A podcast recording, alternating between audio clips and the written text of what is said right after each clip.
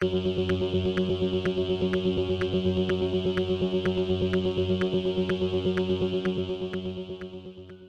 y caballeros, bienvenidos a 10 a 15, un podcast donde se habla de películas y series en un lapso de 10 a 15 minutos. Yo soy Ángel y en este episodio voy a estar hablando de The Grey Man. The Grey Man está disponible en Netflix, así que sit back, relax, que 10 a 15 acaba de comenzar.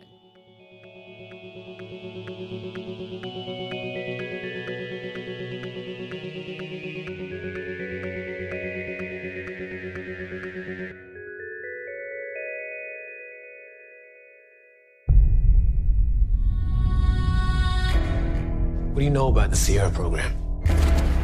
Reckless mystery men you guys send in when you can officially send anyone else. The Gray Man.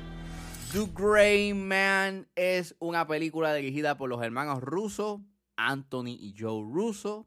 Es escrita por Joe Russo, Christopher Marcus, Stephen McFeely, basado en el libro de Mark Greene. El elenco lo compone Ryan Gosling, Chris Evans, Ana de Alma, Billy Bob Thornton, Jessica Henwick, Danush, Alfred Woodard, Reggie, John Page y Wagner Moura. Y trata de que cuando la gente más habilidoso, cual su identidad es desconocida de la CIA, descubre los secretos oscuros de la agencia, se convierte en el hombre más buscado a nivel mundial. Disclaimer, hay una escena en donde acontece un acto de maltrato, así que sugiero discreción. Nada, esta es la segunda película que hacen este los hermanos rusos fuera de el MCU. La primera fue Cherry, este, la lanzaron para Apple TV Plus y pues aquí Netflix les dio 200 millones de dólares para hacer The Grey Man. Even though Cherry eh, a la crítica no le gustó mucho y ha habido gente que pues tampoco le ha gustado mucho The Grey Man, así que dije, vamos, vamos a ver qué es la que hay con The Grey Man y está fine. No es la peor película que he visto este año, tampoco es la mejor, pero entretiene. Está cool ver, know, a Ryan Gosling, Chris Evans, Ana de Armas, le trae un cierto tipo de chispa a la película. Even though, pues obviamente hacen lo que pueden con lo que tienen eh, a nivel narrativo. Este, Chris Evans, pues sí, es carismático como un villano, pero él no hace mucho en esta película. Y yo pensaba que iba a tener como que un rol más activo eh, y que iba a estar en el field buscando eh, al personaje de Ryan Gosling. Y sí, en ciertas escenas y en ciertas secuencias él, es, él está activo, pero la mayoría del tiempo lo estamos viendo, observando monitores y eh, diciéndole por radio que dónde está. Y en verdad es como disappointing en ese aspecto. Hay su secuencia chévere. Claro está cuando puedes ver lo que pasa. Sí se ve bien, you know, a nivel visual. Tiene una paleta de colores, valga la redundancia, colorida. Eh, y se ve que tiene un diseño de producción bastante ambicioso. Pero eh, hay unas decisiones de encuadres que en realidad no hacen sentido. Y mayormente esos issues de los encuadres suceden mucho con los drone shots. Esta película utiliza demasiados FPV drone shots. Así al estilo Ambulance, que no la he visto, tengo que verla. Pero una de las cosas que en, eh, que en Ambulance, la película que dirige Michael Bay, este, pues habla mucho de estos drone shots que lo grabaron con FPV, o sea, era con un headset y podías ver claramente lo que estaba capturando el, el, drone para poder filmar. Y aquí hacen lo mismo. El issue está en que a veces esas, esos tiros no tienen ningún tipo de, de dirección. O sea, básicamente es el mismo tiro. Pasamos por un lado y volteamos la cámara a otra dirección. Sin ningún tipo de razón o intención detrás.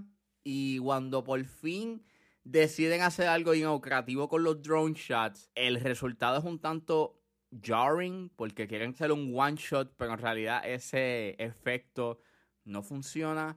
Aprecio la dirección de haber hecho la mayoría de las escenas de acción con efectos prácticos y se nota que muchos de los elementos que utilizan dentro de las secuencias de acción, pues muchos de ellos son prácticos. Claro, cuando el nivel de destrucción eh, aumenta, pues sí necesitan el CGI, pero aún con eso sí se ve bien el CGI en algunas secuencias se ve mejor que en otras, donde yo creo que el CGI como que no funciona mucho es en la secuencia de donde acontece una secuencia de acción en un avión. Diablo, esa secuencia es a veces incomprensible. Ese es uno de los issues que tienen las secuencias de acción, que básicamente se ven afectadas por la edición y porque no tienen una coherencia visual. Me explico.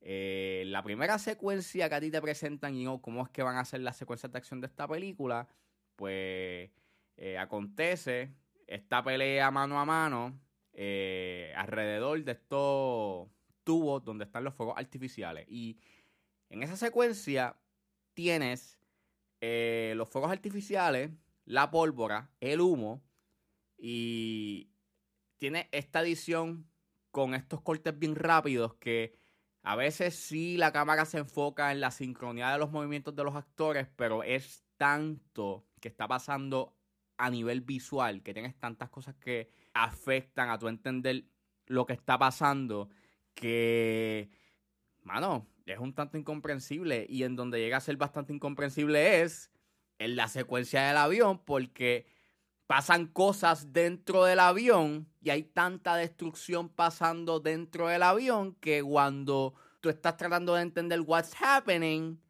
eh, no, no entiendes. Hay humo, hay partículas llenas de fuego, hay un montón de cosas pasando, viento. Eh, it's, it's, it's, it's a mess. Like visualmente, is messy y no hay ningún tipo de, coherencia. Y en verdad, sí, estás viendo una escena de acción, pero al final del día no te la puedes disfrutar muy bien porque hay tantas cosas pasando dentro del encuadre que no lo entiendes, you can't understand it, no lo puedes disfrutar porque, vamos, hay tantas cosas pasando de por medio que, pues, no, no, no, en verdad no. A veces el CGI se ve weird, más en esa secuencia del avión. Hay un efecto que quieren hacer que doesn't work. Eh, hay una secuencia en específico en esa secuencia que me recuerda mucho a, al free fall que acontece en Mission Impossible Fallout. Y hablando de ello, esta película es bien derivada de otras películas, específicamente de Mission Impossible.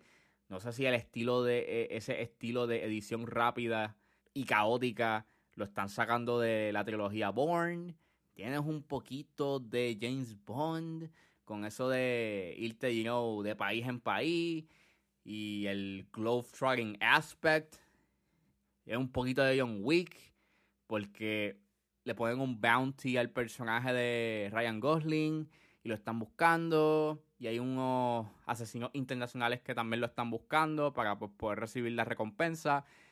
Y mano, hay tantas cosas que quiere hacer esta película que al final del día no tiene ningún tipo de dirección a mí no me hubiese molestado de que se hubiese enfocado en ser algo, you know, al estilo John Wick, porque pues se veía divertido. Y al principio, pues, tiene como que un cierto tipo de promesa a niveles narrativos, pero cuando ves para dónde va y lo que quieren hacer, y es algo que ya tú has visto montones de veces, pues ya al final tú estás como que, ah, ok, ya no me importa. Also, el final sobre extiende su bienvenida, creo que la película pudo haber acabado mucho mejor de la manera en cómo acaba, que termina bien soso y es este final shot ahí eh, sin, sin ningún tipo de, de sabor.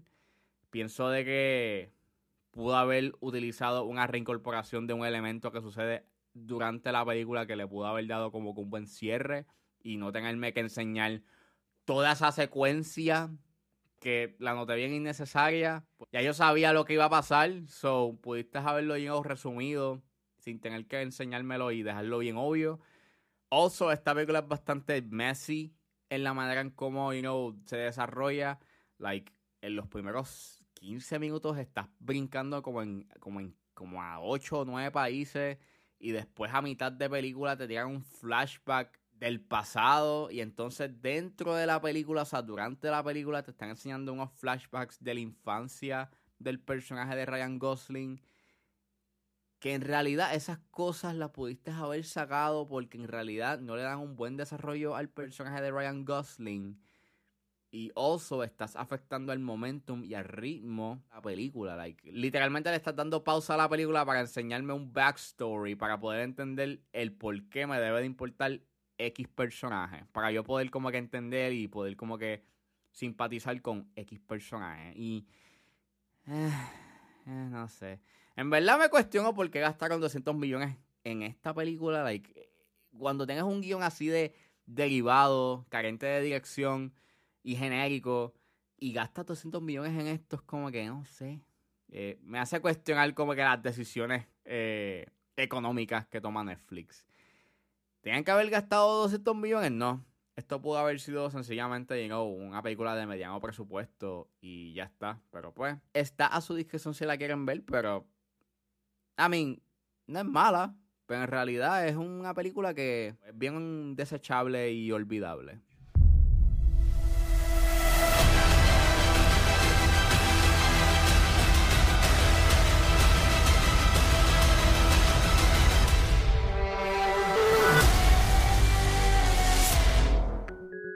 Bueno, eso fue todo en este episodio de 10 a 15. Espero que les haya gustado. Suscríbanse a mis redes sociales. Estoy en Facebook, Twitter e Instagram con ángeles.pr. Recuerden buscarme su proveedor de podcast favorito como 10 a 15 con Ángel Serrano. Gracias por escucharme y nos vemos en la próxima.